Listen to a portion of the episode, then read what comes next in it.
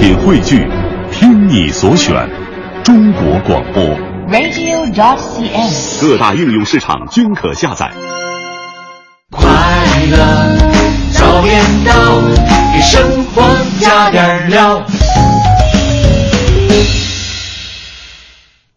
好，北京时间的七点零七分，这里是由工商银行北京分行独家冠名播出的《快乐早点到》。你好，我是黄欢。你好，我是盛轩。啊，我们现在是这个一月份了哈，很多时候我们都会觉得说，一年已经开始了，好像离春天就不会太远了。春天我们都说是一个万物生的季节嘛，夏天的时候，黄欢也这么说。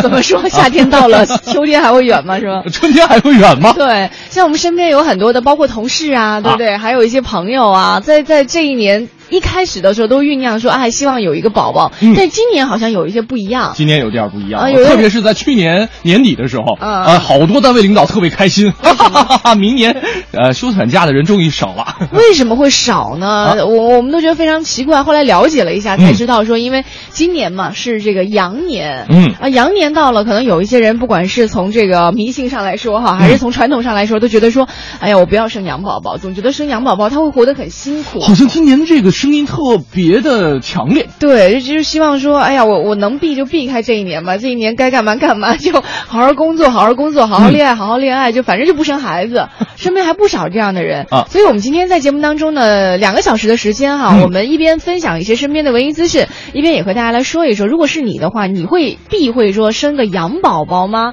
其实具体的内容是怎么样呢？你也可以关注一下我们快乐早点到一零六六的公众账号，在留言框下，呃，留言我们也可以看到，包括在这个账号当中，你也可以看到我们发的一些消息。是的，那包括在今天早晨的推送的呃话题当中，大家也可以看到今天的互动方式，包括话题的内容。呃，像这边已经有朋友在这个微信公众平台上跟我们取得互动了啊。嗯金星说了，说我觉得一切都是熊宝宝，长大点都是熊孩子 啊。啊，你的想法是怎么样呢？记得和我们联系了，编辑微信到“快乐早点到一零六六”，是我们就可以收到了。今天参与互动的话呢，我们奖品也为您准备好了。嗯，一个是要来成龙国际影城的电影票，一个是萨勒姆的女巫的演出票，由中国国家话剧院提供的。嗯另外还有由完美中国有限公司提供的完美芦荟胶礼盒，我们节目当中要送出两份了。嗯还有一个是每周我们都会在、对我们都会在节目当中送出的由国美在线大客户给我们提供的四十寸液晶彩电。大彩电，而且今天这份彩电会送到上周五的幸运听众们的朋友的手中 啊！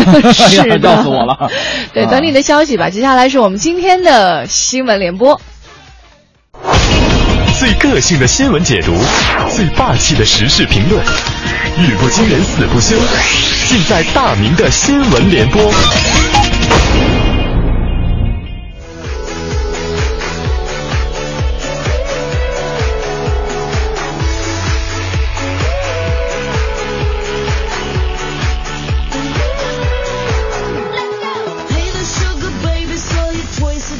好了啊，七点十分进入今天的没有大名的大明新闻联播。这个首先来看一条来自央视的报道啊，从农业部传来的消息，我国将启动马铃薯，也就是土豆啊进军主粮化的这样一个战略。那这个战略呢，具体的意思就是全面推进把马铃薯加工成馒头啊、面条啊。米粉儿、米粉儿等主食的这项工程，那在不远的将来，马铃薯将跟稻米、小麦、玉米一样，成为我们能够吃到的另外一项主粮。预计二零二零年，百分之五十以上的马铃薯将作为主粮来消费。所以问题就来了，这个广大的高校学子肯定是土豆进军主粮界的第一受益军。土豆现在已经是各大食堂的主菜了，在成主粮。所以呢，现在各大高校的学子可以预计到二零二零年，大家吃的菜呢就是土豆馒头配土豆丝儿。不知道大家对于土豆进军主粮界是怎么看？大家最爱的吃的吃法是哪一种哈、反正我是比较吃土豆，比较喜欢吃土豆泥，给我一碗土豆泥，我就能够拯救世界了。不过呢，说句正经的啊，跟这个小麦呢、玉米啊、呃水稻相比，马铃薯的这种全粉储藏的时间是更加长一些的，在常温之下可以储存十五年以上。有一些国家呢，把马铃薯全粉作为战略储备粮。很多专家认为，随着全球人口的快速增加，在未来世界出现粮食危机的时候，只有马铃薯可以拯救人类了。我们再来看一看一件奇事儿啊，《现代快报》的消息，在一月三号的晚上，在江苏南通。有一个男子喝醉了，在工地的脚手架上，吵着自己要自杀，我要跳楼，我被骗了，我我被骗钱了。那么为了稳住他的情绪呢，现场的民警是凑了一万块钱给他，而且呢用了十个小时的时间，终于把这个男子从脚手架下骗下来了。说这一万块钱还给你吧啊！这男子呢不自杀了，而且呢下来拿了钱，还带着一万块钱逃走了。目前呢，警方正在寻找他的下落。那派出所长说了，说啊，我干干警察这么多年了，从来没有碰到这么的这么样的事情。跟派出所长的感觉一样，主持了这么多期的新闻节目，见识过世界上各种各样奇奇怪怪的人，但是从来没有看过这么机智的自杀男啊！哎呀，警察叔叔就是拿钱骗你一下。顺便救一下你的命，好不好呢？不过话说回来啊，恩人的钱拿着就跑，心里边难道就不会愧疚吗？他们挣的钱也不太容易呢。再来看一看湖南电视台的消息，一月二号本来是这个姑娘小琴啊，衡阳的一个小姑娘，小琴大婚的日子，大喜的日子。可是这新娘一家等到了十一点钟也没看见新郎接亲，这新郎呢就开始打电话说啊，这个我跟别人打架了，哎呀呀呀，啊没有办法结婚了，说你把这个酒席给退掉吧。谁知道呢？当这个新娘的家人去退席的时候，却特别惊愕的发现，新郎居然在同一间酒店和另外一个女子在结婚。这个新娘一家气愤不已，最终是选择了报警求助。新郎啊，人渣也就人渣了，你不要侮辱新娘的智商好不好？其实呢，大多数的时候，恋爱里边没有谁对谁错，但是呢，这件事上，刚才也说了，男人绝对是一个人渣，要么爱到老，要么分得早。结婚当天还一直骗人，你到底是个什么意思呢？难道你想娶两个？当然，值得庆幸的是啊，幸好这个姑娘还没有嫁出去，不然呢，真的不能够想象等待她的会是怎样的人生了。本来这一时段的正能量，来自人民日报的消息：重庆酉阳高庄村的邓德顺最近干出了一番大事业啊！他用了二十年的时间，花光了积蓄，卖房子、借外贷，四次铺管，累计投入了一百二十万块钱。解决村里边五千多人用水的问题。工程修好之后呢，他一吨水只收一块钱。像孤寡老人啊、贫困户啊、退伍军人和学校的水费是全免的。那为为了节约成本呢，他还义务的为村民维护水管。在这儿呢，必须要给这个老哥的执着去点赞。靠这门生意发家致富是别想了，那至少呢，他可以收获村民们的一片敬意，同样可以收获社会对他的一份敬意。同样值得我们思考的是。一百二十万就可以解决当地老百姓的用水问题，那么这二十年来，当地政府都干嘛去了呢？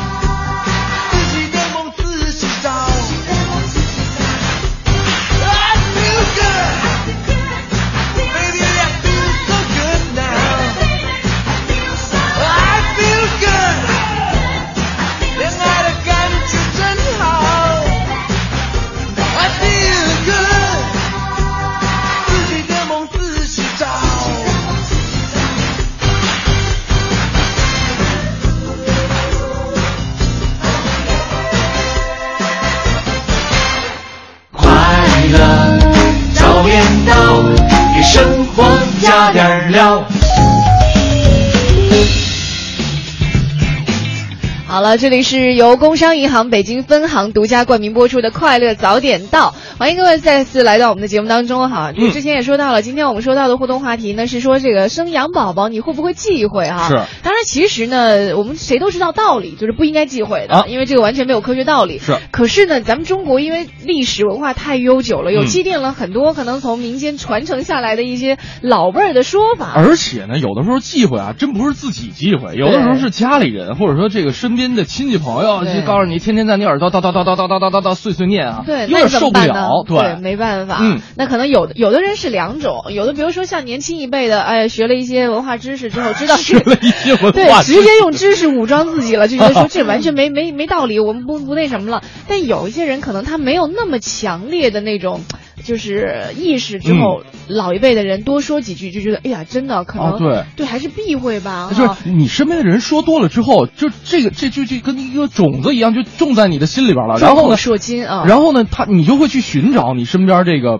呃，就是印证这个说法的一些例子，然后越找越多，越找越多，你就越来越觉得这个道理很对。对，我们来看一下微信平台上哈、啊。各位的意见到底是怎么样的。是，你看这个惠子说了，啊他说我觉得养宝宝啊没有什么不好的，啊。我都不信这些。不是，嗯，我奉劝那些想要宝宝的人，最好还是羊年要吧，因为嗯羊年孩子少，嗯。以后孩子升学压力啊、竞争啊、就业各种压力都小。嗯。我是一个十五岁孩子的妈妈，今年他上初三了，马上面临中考，因为今年参加中考的宝贝儿几乎都是世纪宝宝，而且都是龙宝宝。嗯当时我们还真的是凑巧赶上要了，但是现在特别零零后后都中考了。他说要早知如此啊，还不如晚一年要、或者晚一年上学呢哈，嗯因为世纪宝贝儿太多了。是今年参加中考的孩子增加了一万多人啊，嗯孩子和家长的压力都特别的大，以后高考和毕业工作啊都面临着强大的竞争力。奉劝各位啊，还是想长远一点儿。所以呢，我们之前总听说什么史上最难就业季，最呃就难呃最难就业季 啊，什么啊最最难最最难最最难。所以呢，如果说按照这个说法的话，可能要想缓解最难就业季的方法，就是等到某一年，啊？等到比如说很多人都觉得不想生的时候，啊你生是吧？是宋小旭也说了，他说：“嗯哎呀，他说那个要生养宝宝也行，我就嗯春天生吧。那现在嗯春天生也来不及了，对吧？呃，有。那你是现在去年做好的准备对对，吗去年做好的准备，但是现在想想赶这茬儿是赶不上了。对，他说春天生也行，春天的羊宝好啊，因为有啊草吃，听着还舒服些。刚我们还说什么有草吃，你到南方去，你一年四季都有，对 对啊，所以也没有这样的说法啊。是这个哦江小磊也说了，说这个生。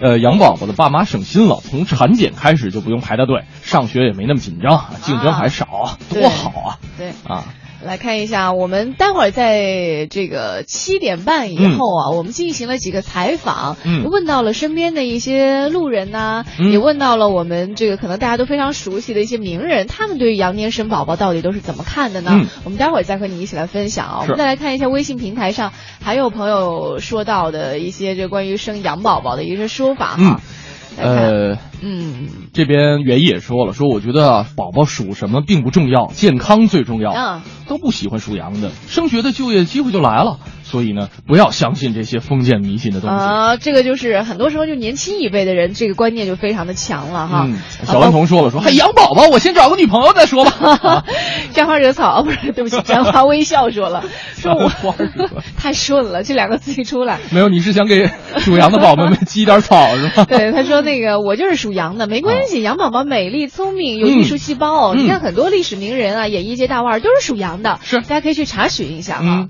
这边魔幻呃灵魔幻神灵也说了，说属羊怎么了？属羊特别的好，我啊就是属羊的，过得特别的好，而且呢，好多这个名人啊，啊对名人啊，首长呃首长啊，夫人啊，也都是属羊的啊，哎。属羊的一点儿都不命苦。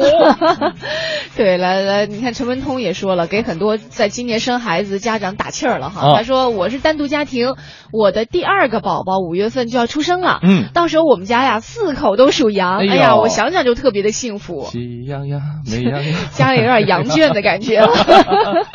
啊，对，你看孔默默说的非常在理，他说养宝宝没什么不好的，嗯他说信则有，不信则无，顺其自然就好了。嗯，但是呢，可能老一辈人还是会有忌讳，我们年轻人压力还是挺大的。哎，你看今天这个早晨啊，我们至少目前看到的很多的朋友们的留言都觉得，哎，这东西还不可信。但是为什么我身边就有那么多人相信呢？对，到底是为什么呢？也欢迎你发送微信和我们一起来互动，编辑微信到“快乐早点到一零六六”。快乐早点到，给生活加点料。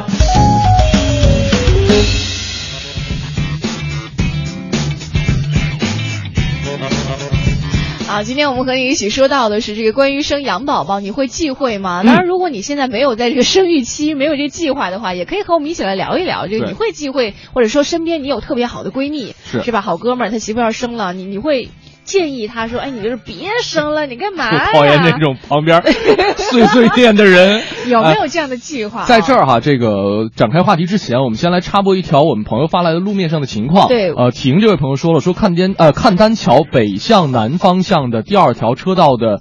呃，是出现了四车连撞的情况，影响后车通行。如果说途经此路段的司机朋友们，请提前绕行一下，或者说这个留意一下附近的交通情况啊。对，那我们今天就和你一起来说一说这个，呃，养宝宝，嗯你你会忌讳吗？这个忌讳不是说从科学道理上你是不是忌讳，因为从道理上我们都知道这完全不应该忌讳的，对不对？但是如果真的这件事落在你身上了，你会犯怵吗？是啊、来说说实话吧。啊其实我们在上节目之前呢，也是问到了我们身边有有一些。呃，路过我们中央台附近的，啊 或者是其他的一些人哈，我们问到了一些路人，呃，关于羊年生羊宝宝，他们都是怎么想的？我们先来听一下。哇，我不希望自己的孩子属羊哎，因为大家都说属羊的人命苦嘛，而且尤其是女孩子的话更不能属羊了，否则会事业不顺啊，情感不顺利什么的。我觉得孩子是上天赐予我们的礼物，并没有说什么因为羊年生孩子不好而避开生羊宝宝。而且我身边有许多朋友都是属羊的，也不觉得他们过得好不好之类的，也没有听说什么有不好的东西。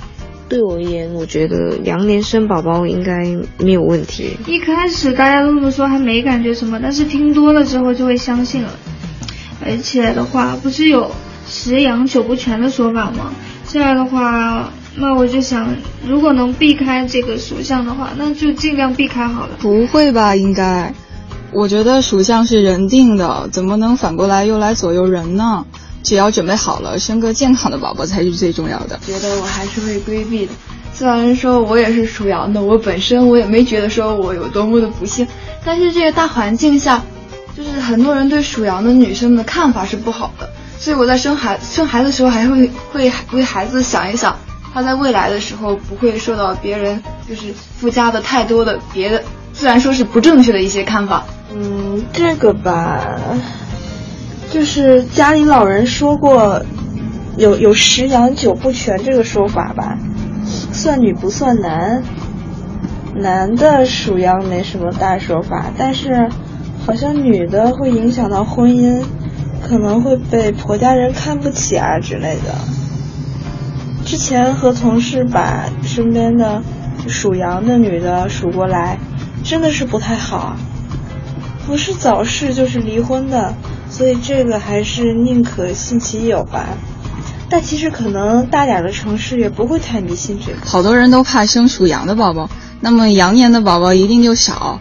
那等我的孩子上学的时候，学生少了，竞争也就相对小一些，机会也可能就多一些吧。这未尝也不是一件好事儿。把命运归于这个，我觉得不归于自己，都是因为自己无能的表现，就是给自己的无能找个借口。我并不忌讳生养宝宝，呃，因为我自己本身就是羊年出生的，今年是我的本命年，不管做什么还是挺顺利的。其实一个人的发展跟自身的能力和努力是正相关的，跟封建迷信啊什么所谓羊年出生这种事情是完全不相关的。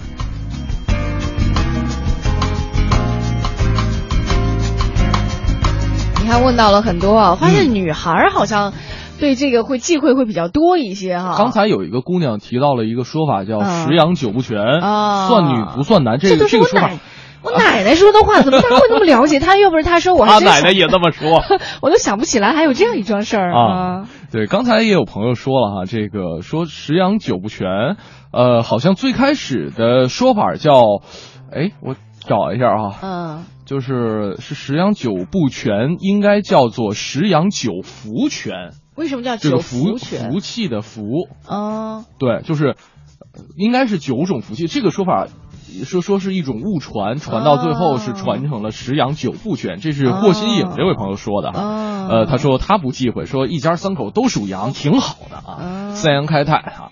这边还有一位朋友特别可爱，跟我们说说我就是属羊的，我还是姓杨我还是白羊座，我自己都已经三羊开泰了。啊，对你你你你会特别忌讳这件事儿吗？你看嗯还有燕子说了，说我怀了双胞胎。呃，是明年生，嗯应该是今年生吧，就是农历的明年生。现在大家还都还没数明白呢。对对对，其啊实应该这个属相应该是按农历来说吧，就是农历的明年生，我没有考虑属相，嗯但是我妈很苦恼啊。不过好在我爸属羊，我妈说就当三羊开泰了，嗯，这个反正怎么说你都得让自己心里舒服，对不对？继续来看一下。别别别这么说，大家没安慰自己，本来就是这么回事儿。啊啊。来看一下 Kili 说了，说我觉得别管什么属相，都得自己努力才能生活的好。他说我们家羊宝宝三月就要出生了，嗯，医院里产检的准妈妈一点儿都不少，是吧？啊所以还是像有的微信平台上的朋友说到的一样，就是真的，呃，不管你忌不忌讳这些事儿，真的嗯来了，我觉得都会喜欢，而且都会去接受这样一件事情。是，啊那其实呢，我们也为大家准备了另外一段音频。那这段音频当中呢，其实有一些大家比较熟悉的声音，嗯也有一些是行业内的一些专业人士，对，一起来听一听他们是怎么说的。因为我只听说过，比如说什么年不适合结婚呐、什么什么不适合什么呢？我有听说过，就是好多人不是信吗，但是没有那么那么传的很厉害，只是偶尔有些人相信。大家好，我是周小鹏，然后我现在是做婚姻家庭咨询师。我觉得那是那是自己的自己的偏性。我妈不就是紧的问我这个我这女朋友属什么吗？我这女朋友是马马年的尾巴呀，属羊她就忌讳。大家好，我是杨多杰。我我我是这样的，就是如果两个人感情足够的好的话，不管他们什么时候生孩子，他们都能让孩子更好，也能让他们夫妻感情更好。但如果本身自己内心对自己的婚姻不确定，对自己养育孩子的能力不确定的话，他任何时候生孩子他都会有担心。羊年呀，呃，在传统文化当中呀，代表着团结、温暖、积极、乐观，并且开朗。大家好，我是演禅法师。我不太信，就对自己不信任，对对方不信任，所以他们会认为说，对，你看羊年生羊宝宝就是不幸福的，孩子不好。有许多朋友对羊年呀有一些不太恰当、不太妥当的误解，甚至是呃悲观情绪。呃，其实大可不必。哦，二零一三年一月四号或者二零一四年，嗯几号，就是咱们总会有一个数字，所有人都会相信说，哎，数字能带给我一个吉祥的数字，能带给我一个好的婚姻的开端。可是在，在我们比如说心理学认为说什么，我们就要暗示。你给了自己一个积极的暗示，你就会认为自己会得到积极的一个好的、积极的幸福的生活。当你给自己一个消极暗示的时候，我们就会认为你会把自己的生活变得一团糟。对于生活来讲，无所谓什么年生什么孩子，或者什么什么时辰，然后结婚就很更好。而在于说，你内心要不要给自己的婚姻、自己的孩子以祝福，坚信自己有这个能力得到幸福婚姻，你任何时候结婚都可以。这个事儿啊，其实呢，从历史的角度来讲啊，还真有根源。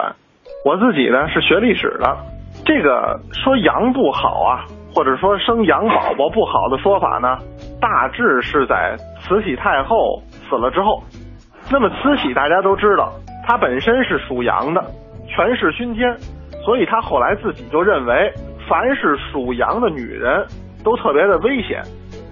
所以凡是有大臣的妻子要是属羊呢，这个大臣啊就得不到重用。那么久而久之呢？大伙儿都觉得，在慈禧太后身边，凡是属羊就得倒霉，所以呢，在民间啊，很多时候就误认为这属羊的人，呃，尤其是属羊的女人，就不太吉祥。这个习俗肯定是。一方面是人为操作，另一方面也是有误传的因素。不是靠什么生肖来改变你的生活，最重要的是靠你自己的学习。也就是我们常常在讲的是，婚姻需要学习，恋爱需要学习，包括婚后的问题，比如说生孩子的问题啊，怎么去抚养孩子的问题啊，都是需要学习的。生活的美好就在于和这个世界温暖相拥、温暖相处、友好交流。慈禧太后自己还特别忌讳别人提羊这件事儿。我给你打个比方啊，当时京剧有一个演员叫侯俊山，他在宫廷里边唱戏，有一出传统的京剧呢叫《玉堂春》，这里边啊老观众都知道有这么一句话，叫我好比羊入虎口，有去无还。但是侯俊山唱到这句的时候呢，慈禧太后啊突然间勃然大怒，把这个侯俊山呀。就逐出了紫禁城，以后也不让他来唱戏了。其实什么事儿都不因为，就因为他唱了一句犯了慈禧太后的忌讳。那么久而久之呢，老百姓里就传说呀，可别属羊，属羊了不吉祥，因为属羊了老佛爷不喜欢呀。咱们从传统文化来讲啊，中国人呀还就喜欢这羊。《说文解字》里边就说，他说这羊者祥也。羊跟这祥本来呢，它就是谐音的。那么羊呢，也都被人们代表是这种吉祥的象征。其实现在你看，咱们中国在那个贺兰山一带西北发现了很多那个岩画，原始的壁画，那上面很多呀都有各种羊的形象。那么就说咱们可能早在那个远古时期还没有文字的时期。呃，咱们就已经觉得这个羊是一个吉祥的动物了。你如果不觉得它吉祥，你不可能把它画在画里，你不可能把这画呢还画在家门口。所以呢，从咱们中华民族的这个传统的文化里边来讲，羊本身是非常吉祥的。在羊年到来之际，祝广大听众朋友们平安、快乐、欢喜。如意。菜、鸡毛菜，通心菜、油麦菜，绿的菜、白的菜，什么菜炒什么菜，喜羊羊、美羊羊、懒羊羊、沸羊羊，什么羊什么羊，什么样都喜洋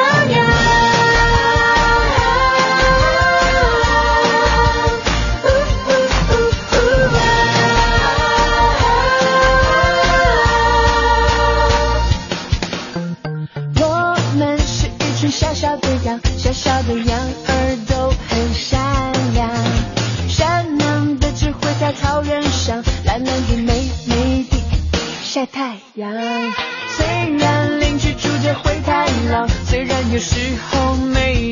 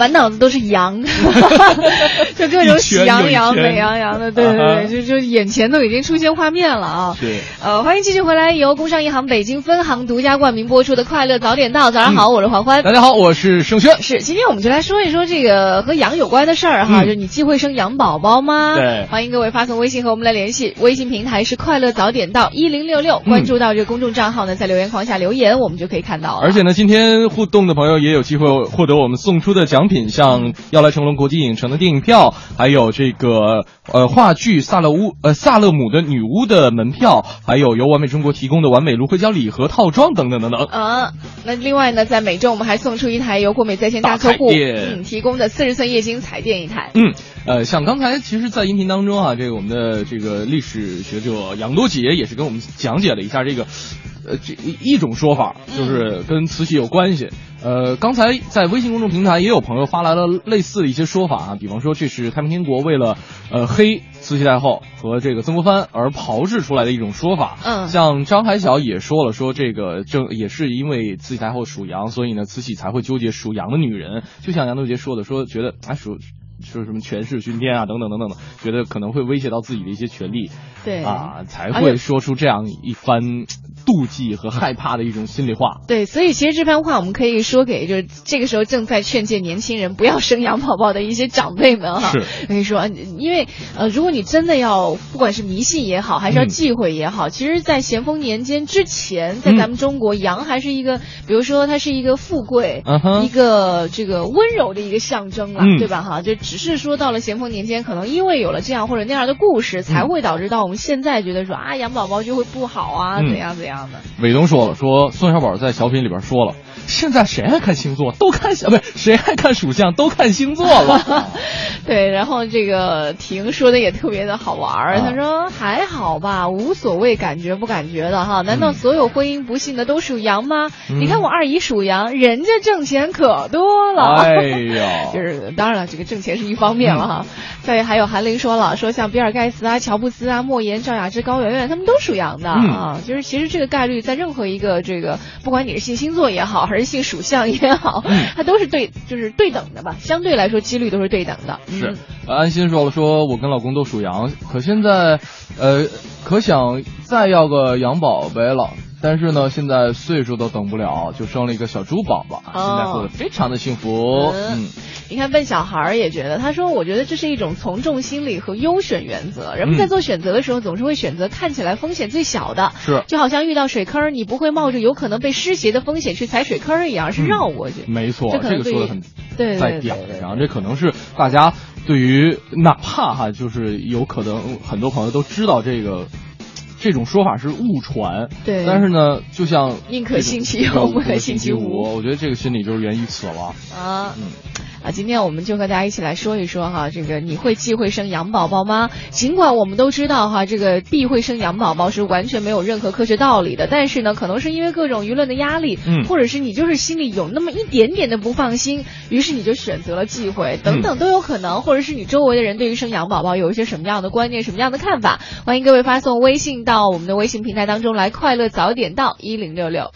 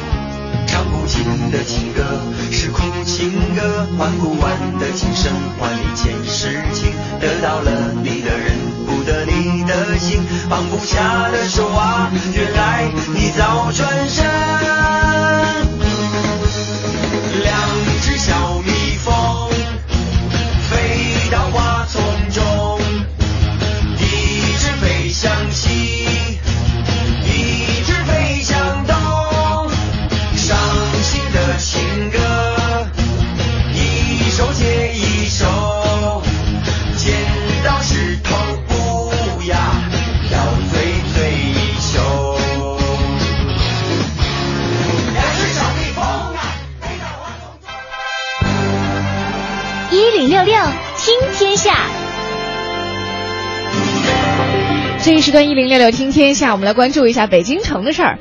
北京地铁票制调价改革啊，已经有一周多的时间了。这个月五号呢，也就是票价调整元旦假期之后的第一个一周，北京地铁全路网客流量呢是九百一十点六一万人次，相比二零一四年的十二月二十二号，全路网客流量是一千零八点一五万人次，减少了百分之九点六八。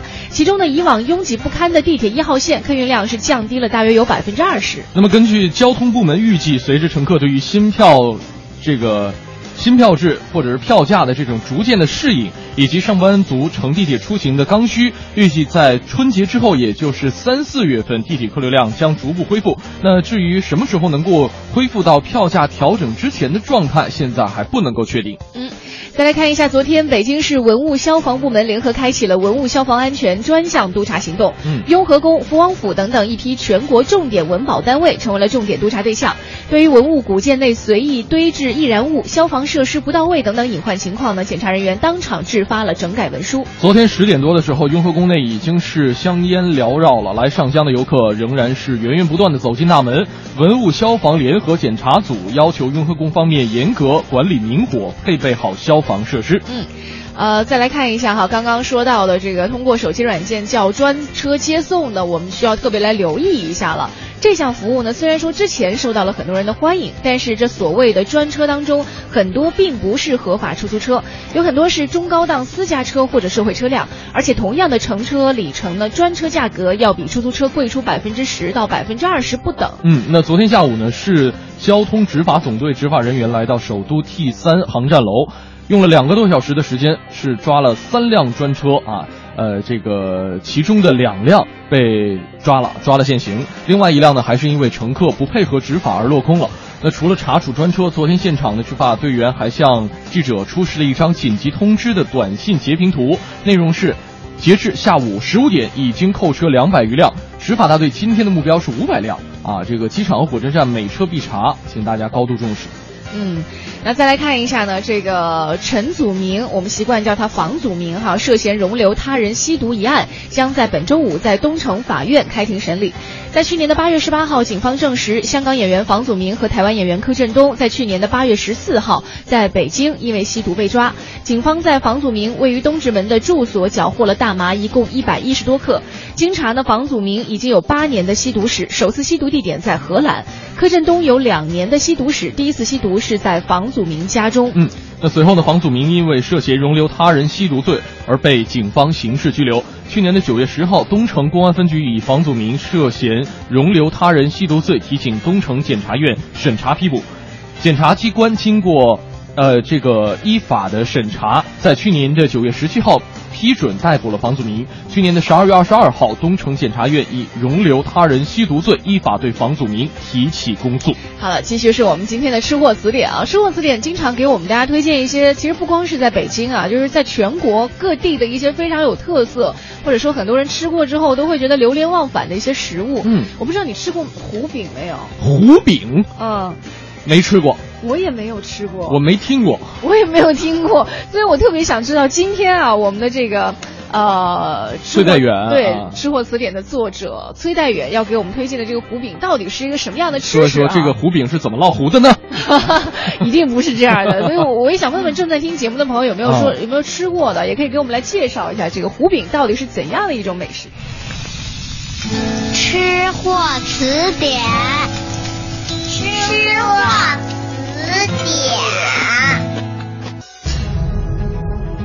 听众朋友们，大家好，我是崔太远，吃货词典的作者。在咱们华北地区啊，特别是北京的这个通州这一带，特别实行吃一种东西叫糊饼。不光是通州，河北很多地区，你比如白洋淀地区也实行吃这个。哎，这个可能呢，一个呢跟它这个馅料有关，咱们就讲最地道的哈，它应该是什么呢？这种韭菜。然后搁那种小虾米，是那种红颜色的小河虾，要用那个东西，然后炒鸡蛋，炒好了，韭菜切成了碎末末，搁这种小红虾，哎一拌，搁到那个上头当那个馅儿。而且这个糊饼还有一个有意思的地儿，它不是叫烙糊饼，糊饼一定叫打打糊饼。嗯，为什么叫打呢？很有意思，它一定是在一个巨大的饼铛上，哎。这个棒子面啊，和的要硬，不是说很稀的那种啊。之后呢，做糊饼的这个主妇啊，会拿那个勺子呀，㧟起一大团，啪的一声就撒到那个什么呀，这这这个饼铛上。之后呢，迅速的刮满，那得快。为什么呢？如果这个慢了啊，它就不成圆形的了。吃糊饼吃的是韭菜跟那个小虾的鲜味儿。如果说您要能够找到所谓新棒子面，那是再好不过的。真正的美味是什么呢？是吃出食材本身的那种味道，哎，是把这个食材的那种天然的香也好、鲜也好挖掘出来，这才是真正的美味。所以说，真正的这种好吃的呀，并不一定很贵，而且呢，也不一定去那些个大饭店吃，有的时候在家里、在乡村才能够找到那种最原生态的美味。这个您得这种偶遇加邂逅。原来在北方这个叫糊饼哈，我刚才一直在想这个东西是跟糊塌子我 啊，你原来吃过是吗？我吃过。啊，好吃吗？我以为这是另外一种吃食呢。糊饼，因为我啊我我胃不太好，所以呢吃韭菜有点不太适应，所以对对对对这东西不是特别感冒啊。嗯，我觉得到了北方就发现有各种饼，因为其实，在我们南方，我们还是我们家的原因，我不知道，就吃各种饼类的东西特别少，尤其是面制的那种东西嘛。嗯我们一般就是米制品比较多，比如说啊大米啊弄上的。然后到了，比如说有馅儿的，我们都给，我们都统称，不管你什么馅儿，我们统称馅儿饼。然后如果是那种没有馅儿的，各种反正乱七八糟，我们都叫烧饼。烧饼，所以后来我到北京之后，我经常我说，哎，我想吃这个烧饼。，什么千层饼啊？对对对，我根本面饼啊千层饼我们倒知道，但吃的少，因为当时有很多外地北就是北方过来卖这些千层饼，倒是知道，就是很多各种形状的分，放放各种馅儿，我都叫不出来，嗯我都说你这个烧饼怎么卖的，或者说你这烧饼帮我来一个，人家永远不知道我在说什么，到现在为止我都说不清楚什么。人从后厨端出来一堆烧饼。对对对，后来我就说啊，有那么多跟饼有关的，我说这吃的不噎得慌吗？这个，哦，这是叫糊饼。糊饼哦啊，对，刚才有朋友说了，说明明念医生好吃极了啊。啊这这边还有朋友说说糊饼我就会做，啊特别的好吃。嗯，我特别羡慕北方人会做各种各样的面点，嗯，就是一捏呀、或者一弄什么的。没关系，你也在北京待了好长时间了。不会做没老师啊，这个崔代元老师。看我们哪位听众朋友愿意收你为徒。对的，今天我们和大家一起说到的是这个呃，关于羊年生宝宝哈，嗯生羊宝宝你会避讳吗？嗯我们还是要说一声哈，虽然这个不管你避不避讳吧，这事儿一定是个迷信的事儿。如果你避讳的话哈，或者你有忌讳，一定是个迷信的事儿。对。但是呢，不管你多迷信吧，你身边总会有一些不可抗力，比如说来自于。人迷信。对你，你你比如说你的长辈，对不对？或者是你婆家人呐、嗯或者是什么什么长辈的，完了呃，完了还有可能邻居，对吧？同事啊，半夜砸你家门，千万别生孩子。不是因为有时候你到楼下去遛孩子不叫遛孩子，你到楼下去呃就是让孩子下面去走走路的时候，因为我们家楼下就特别多。你家就你家楼下都遛孩子是吗？对，就是带着孩子在下面溜的时候，啊有很多家长都会各种聊。哎呦，你孩子上什么学校？就是听上去觉得很讨厌，因为他嗯很难。很难避免的一个攀比啊，或者什么的，但是你会发现，这其实也是咱们中国的一种文化，对不对？都在里面，你没有办法去避讳的。嗯就是你跟他们在聊天的时候，你觉得他们对于生养宝宝会有一个什么样的想法？是避讳呢，还是不避讳？嗯还是有自己的一套说辞？嗯欢迎你通过发送微信和我们来联系，我们的微信平台是快乐早点到一零六六六。最个性的新闻解读，最霸气的时事评论，语不惊人死不休，尽在大明的新闻联播。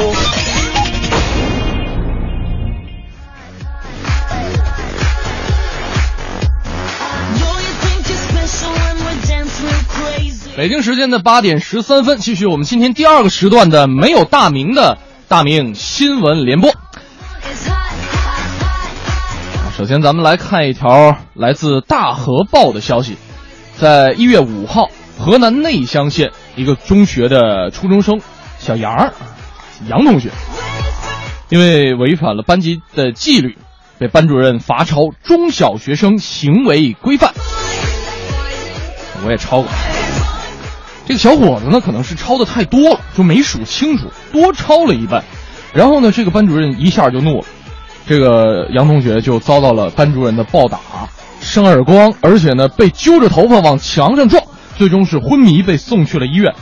学生呢也说说班里边大多数的男生都曾经遭到过这位老师的擒拿格斗。事情发生之后呢，班主任说说自己特别后悔，后悔的想剁手啊。不过呢，话说回来了，光说不练假把式，你倒是剁一个我们看一看，特别让人气愤啊！这个学生太无辜了，太冤枉了。他不是少抄了一遍，他是多抄了一遍，是吧？你说费了半天劲，还遭到了毒打，这到底为什么呢？其实呢，之前我们在节目当中也说过，说这个老师这个行业的选拔标准是时候该做一点点的调整了。每一个这样心理畸形的老师，都有可能毁掉很多孩子最美好的童年。好了，我们再来看一看来自华西都市报的消息。最近呢，跟丈夫阿东结婚二十年的小佳是收到了法院寄来的离婚传票。在半年多以前啊，有一个朋友组织了一个饭局，这个小佳的丈夫阿东就看到了高中时候爱慕的女同学小袁。这两个人呢，二十多年没见了。这个小袁呢，还是风韵犹存，一颦一笑都是让阿东心动啊。多年之前的爱慕之情是再度涌现在了阿东的心中。随后呢，阿东开始频繁的给小袁发短信啊、打牌、吃饭、约见面，最后竟然跟结婚二十年的妻子离了婚。聚会有风险啊，怪不得那么多段子啊都在调侃说同学聚会，说这里边只干两件事儿，第一个是吹牛，第二个就是找烂桃花。哎呀，二十年的感情敌不过一场暗恋，这种男人不要也罢了。在这儿呢，也是给各位来一句心灵鸡汤。很多时候呢，就是因为得不到，才会如此的着迷；得到了，你就会发现，原来也不过如此了。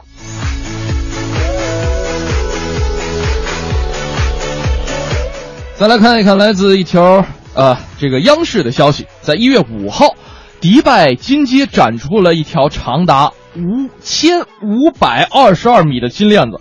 工作人员当场是测量了它的长度，并且呢宣布这条链子创下了新的吉尼斯世界纪录，成为了世界上最长的手工制作的金链子。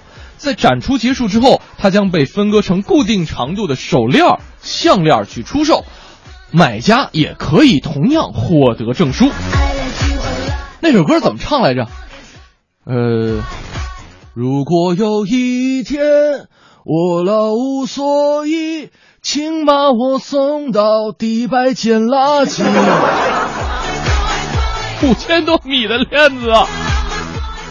不是要能捡点金粉，他也发了呀。所以呢，如果有人说啊，这个我的链子两千多，不要笑话人家，有可能是长度啊。说句实在话哈，这个迪拜也是非常的任性，动不动就拿钱来砸记录。但是呢，长此以往，吉尼斯世界纪录它还有什么意思呢？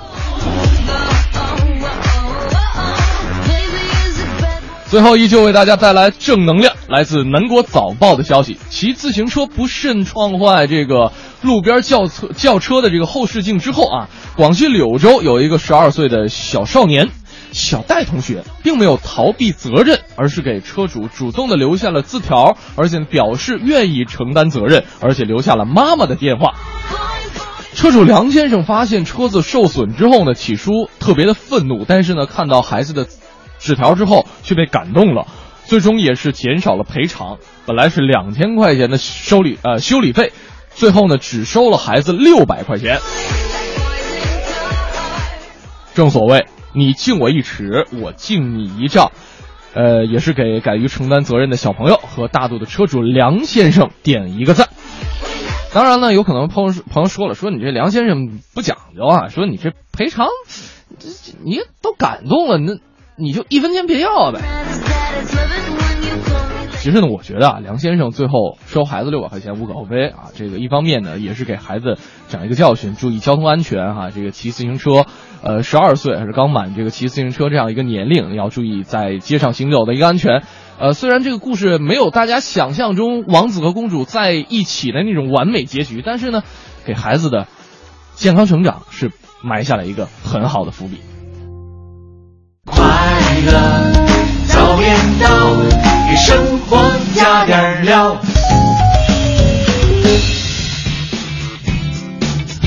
好，北京时间的八点二十五分，今天我们的快乐早点到呢，和大家一起说到的是养宝宝啊。嗯开年的时候呢，很多人可能都会呃说到这一年的计划嘛，有一些小家庭，有一些这个小夫妻俩儿，可能就开始计划说，哎，我们今年到底要不要孩子？是啊可是我们发现，在遇到这个问题的时候，有一些年轻人就会开始犯嘀咕了，觉得啊哎呀，你看今年都是羊。我妈说了，我妈说了，哎，巧了，我妈也说了。对，我们那还好，那还好。就怕的是我妈没那么说，是吧？对。来看一下微信平台上啊，关于说到生养宝宝，这个摩托派说了一个让人觉得很温暖哈。是他说，孩子是上天赐予的礼物，嗯珍贵没有之一，还挑挑拣拣什么属相哈，只要是两个人爱的结晶就好了。是，呃，这边秦浅浅说了，说我家小朋友预选期是羊年的春节，多么爱热闹的一只小羊啊！啊，说虽然担心假期医院人手的问题，但是呢，啥好啥时候出来还得是小朋友说了算。无论是马还是羊，都是家人的宝贝。啊对，来看一下胖人呃闲人胖嘟嘟说了。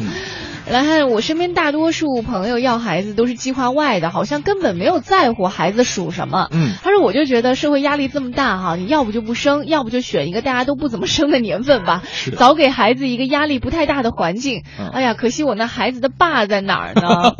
都在惆啊、怅。这个想法还是，其实就是真是这一点，就是羊年的宝宝就已经赢在了起跑线上了。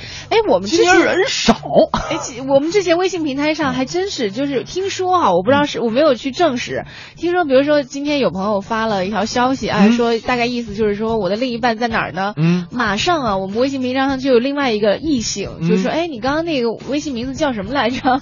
联系联系，就这样一来二去，两人就联系上了。真的。对我，我当然我也不知道后续两人有没有其他的发展啊，但是我听说有这样的事情。逗不逗？呀，黄美人，对对你再长颗痣就更好了，回头年年龄也比较相符。对，好事儿将近的时候，一定嗯别忘了我们哈，是过河可不能拆桥呀。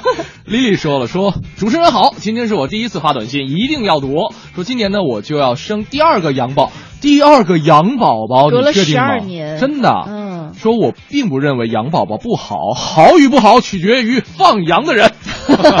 有道理，有道理关于这啊牧羊犬好不好还是很重要的。来看不火不来说了，说需要就要呗，不用纠结是什么宝宝。爸爸和奶奶都是当年的羊宝宝，他们都挺幸福的。嗯啊。嗯，所以这个可能这这今天很多朋友发来的消息啊，应该是对于很多的这个长辈人算是一剂这个强心针了。嗯就是把你心里的这些疑惑呀，都给好好的给放一下。真是有的时候啊，这个大家如果真的在自己的朋友圈里边去找自己觉得不好或者是好的那些印象，总觉得会有点局限。对这样呢，我们打开这样一个视野哈、听一听大家的一些故事。呃，公平说了，嗯说哎呦呵，说什么命啊，取决于一颗有什么样的嗯心，心存善念，健康永远，跟属相没什么关系。听说有彩电，是的，对，我们每周都会在节目当中送出一台由国美在线大客户送出的这个四十寸液晶彩电，因为上周五的已经上周的哈已经在上上周五的时候送出了，那嗯这一周我们会找一个大家都合适的时间，把彩电送到我们幸运听众的家里。是那接下来呢，欢迎各位发送短信，因为我们这一周彩电还没有送出，在这周五的时候就会公布到底这个关于彩电的幸运听众到底是谁了。我们的微信平台是快乐早点到一零六六。一零六六听天下。好，这一时段一零六六听天下呢，我们先来关注一下韩国。嗯，据韩国媒体有个报道啊，说近段时间青瓦台内部文件遭到外泄，其中有一部分文件呢涉及一些企业家的婚外情等等一些私密的事件。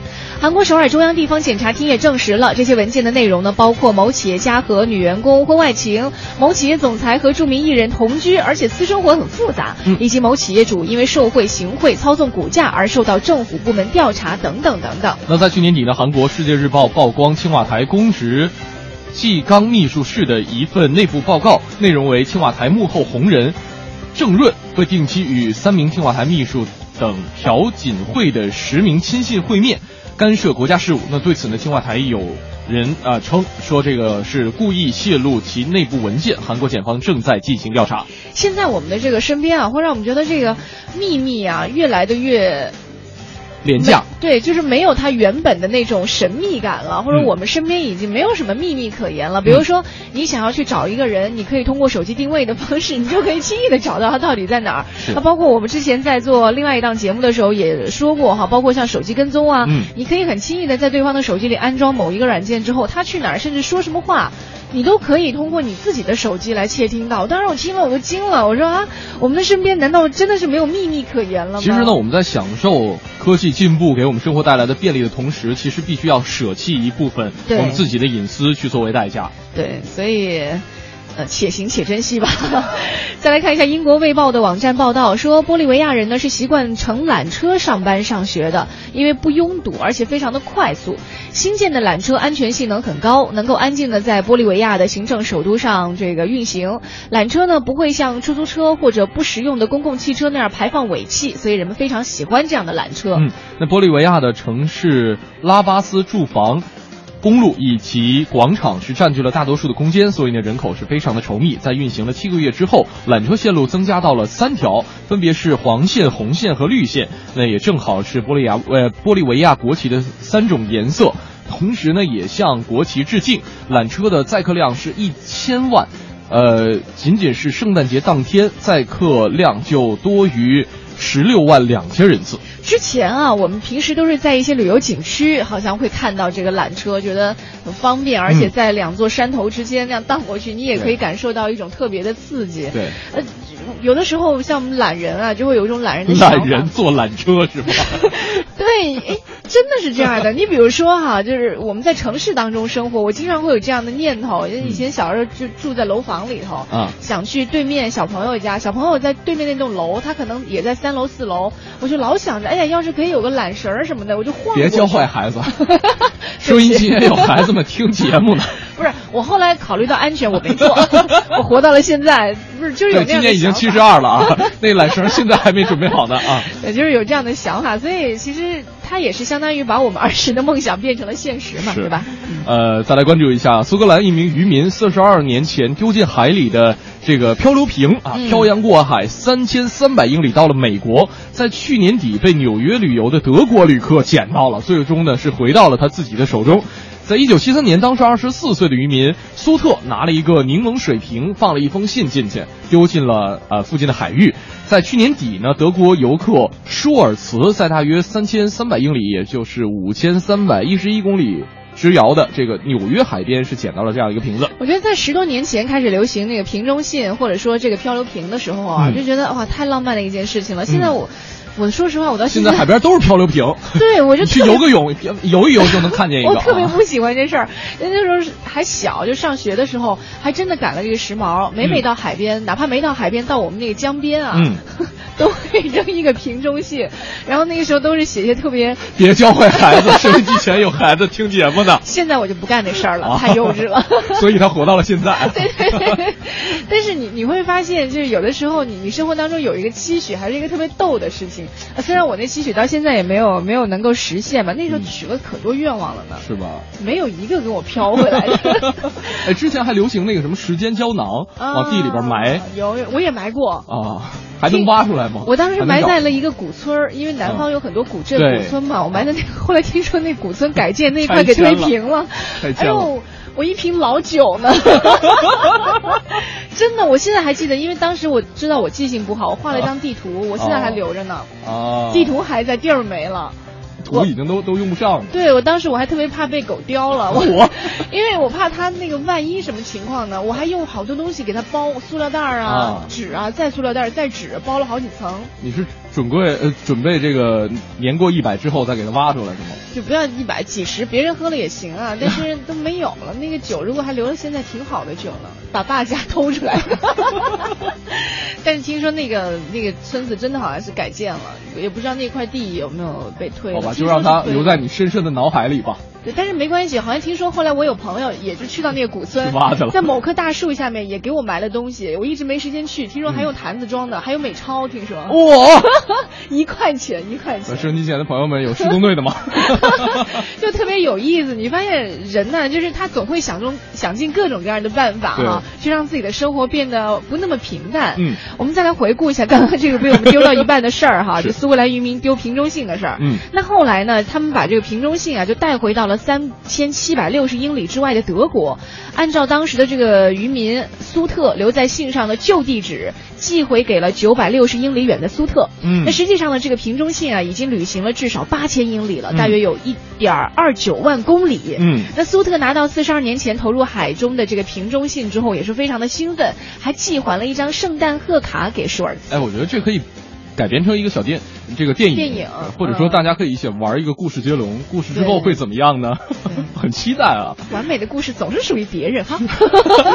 对，人家怎么就没被拆？拆迁也没关系，人扔海里了。对啊，但是为了环境保护啊，大家还是别玩这个东西了。再来关注一下，美国一家餐厅的客人呢，给这个服务员一万一千美元的小费。哎呀啊，吓死我了！根据这个美国广告公司新闻部的判断，这位神秘的客人是一某位宗教人士，在付款的时候呢，他在账单上写着，呃，这个呃相关的一些宗教的话语哈，也是说，呃，觉得这个我们去需要去帮助，呃，去去就是给给这些需要帮助的人们给予帮助。对，在美国亚利桑那州的凤凰城呢，这家意大利餐厅的一名客人满足了任何餐厅服务员都梦寐以求的愿望。嗯你看，在很安静的和自己的女伴儿吃完了晚饭之后呢，这名男子给服务员留下了一千美元的小费。幸福的餐厅服务员们无疑啊，永远都不会忘了这位慷慨的客人。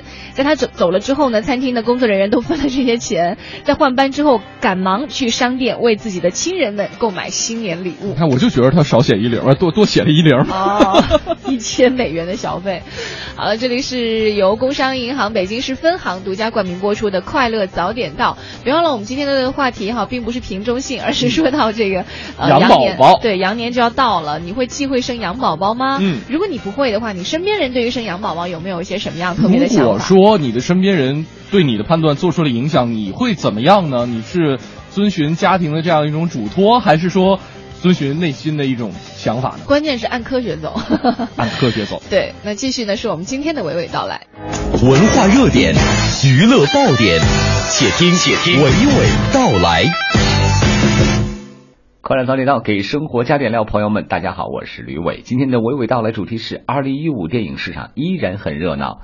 昨天新片《重返二十岁》在离明天正式公映还有两天的时候，在北京百丽宫国贸三期店推出了主创见面放映场活动，居然有好多黄牛做起了鹿晗粉丝观影票的生意。有一个女生花了四百元人民币买了一张票，就是为了去到现场见主演之一鹿晗一面，粉丝票房后续率强大。鹿晗第一次出演电影，真的还蛮惊喜的。一个韩国版啊，然后之前在网上看了一下，然后这个的话，真的是就是很温馨、很感人的这种。因为我是在外面上大学嘛，然后看完了以后就就想回家了，过年回家了，然后请我爸妈一起来看这种很温馨的感觉。呃，因为我我本身是一个鹿饭嘛，然后就是比较关注鹿晗的演技，然后这是他第一部电影，我觉得演的很真的很好。我看过原版的，然后很自然。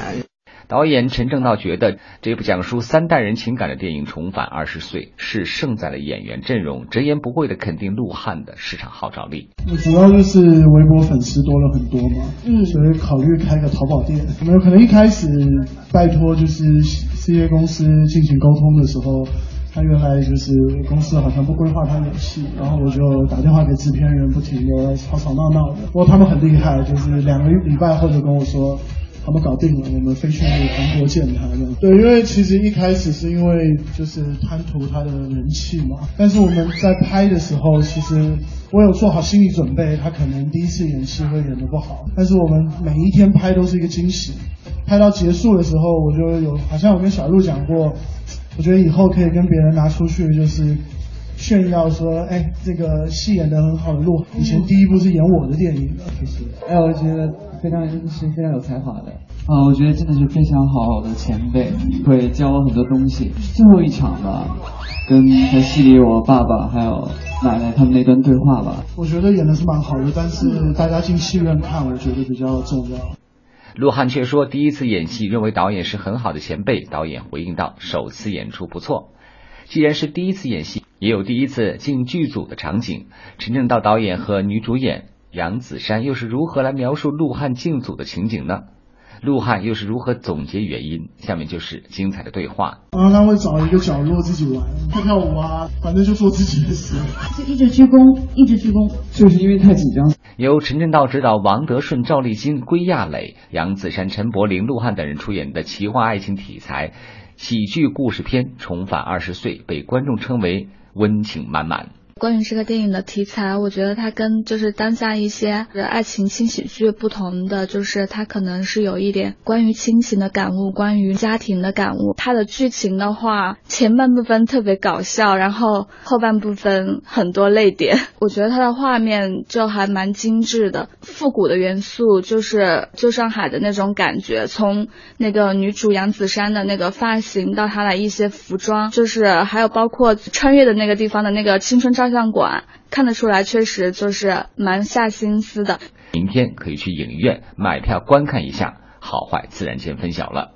下面说的是在四月十六号开幕的二零一五年第五届北京国际电影节动态。近些年来呢，法国知名导演频频来中国宣传新作，甚至参与合拍工作。比如杨雅克阿诺的中国首部电影《狼图腾》要在春节档公映。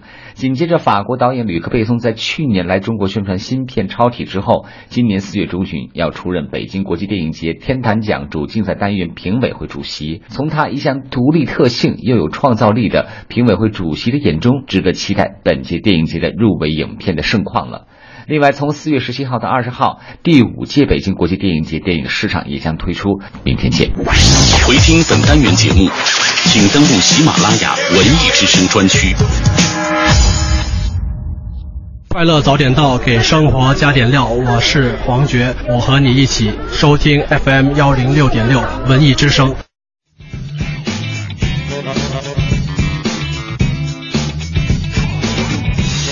好了，由工商银行北京分行独家冠名播出的《快乐早点到》继续回来。我们刚刚说到的是这个养宝宝啊，很多人都说养宝宝，我发现这特别有意思哈。嗯有人呢就就就觉得养宝宝不好啊，嗯或怎样怎样的，有的直接就说，哎，养宝宝比其他都好。嗯就这两种是两个极。端对其实任何一个，包括有人说，哎呀，我就喜欢信星座，有的就喜欢 信什么别的，其实它都是概率，其实都真的是一样的哈。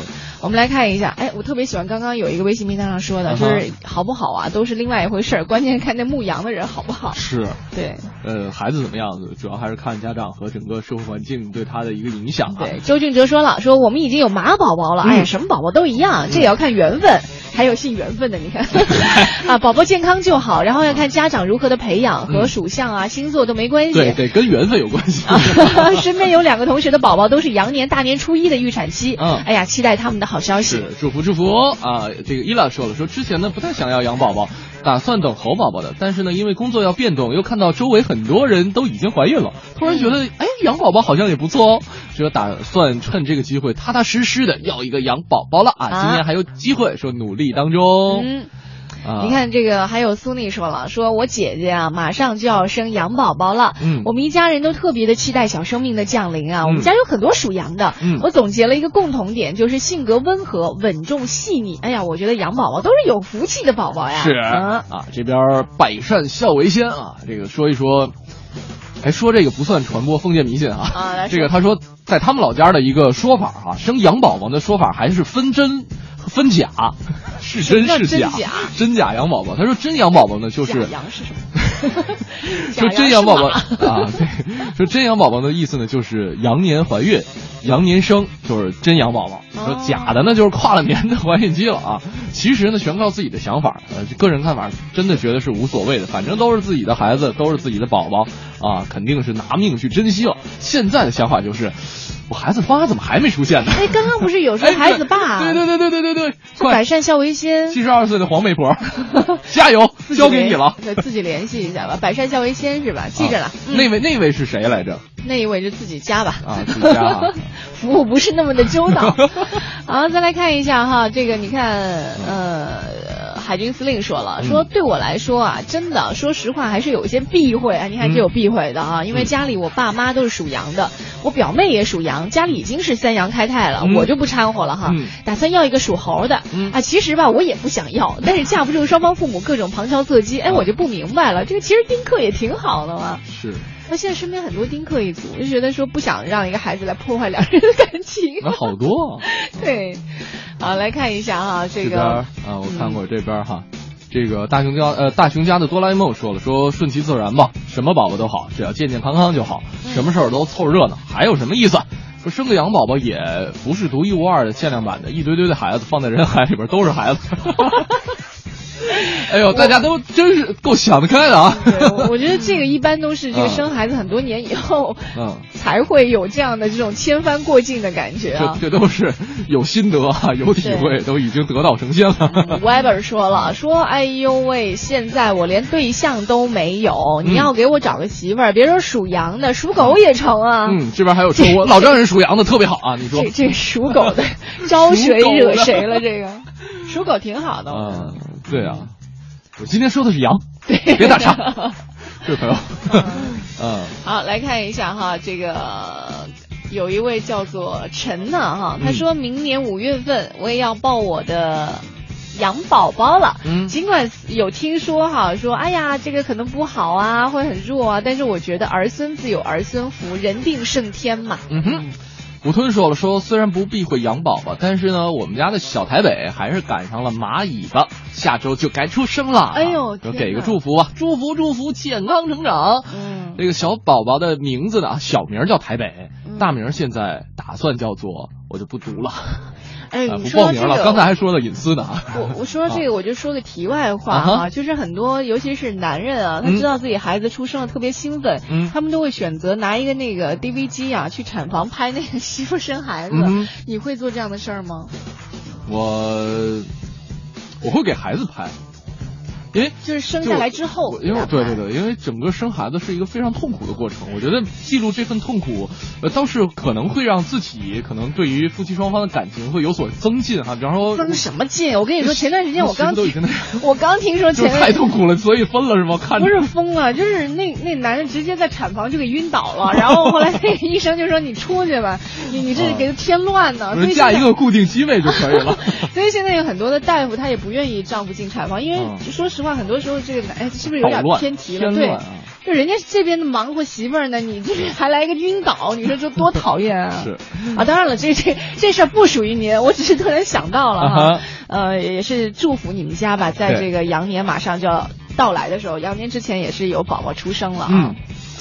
再来看一下微信平台上还有朋友说到的哈，这个其实刚刚我忘了，在节目一开始的时候就有朋友给我们提到过了，他一个说法，我觉得特别棒，就是没有说羊年特别的好，也没有说他羊年特别的不好，嗯就任何一个年份呢，都会有属于这个年份孩子自己的福气。当然，这个福气呢，可能是来自于家长好的教育，来自于我们的社会的大环境。所以，刚刚我们微信平台上也有朋友朋友说到了，儿孙自有儿孙福，珍惜父母的每一份的。幸福，其实孩子看在眼里，他也能够感受到生活当中。没错之前问到过一个这个。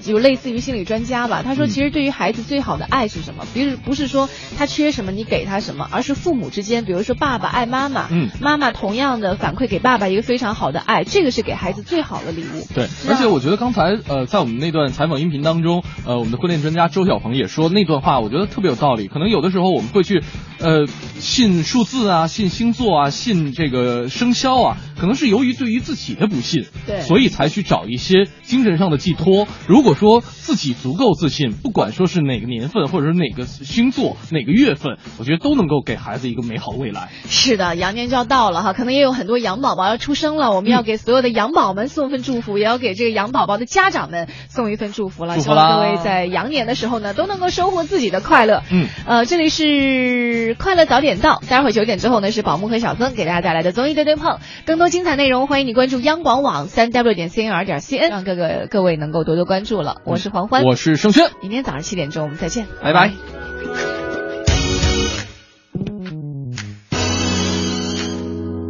送一束鲜花香很久，不知道他会不会接受。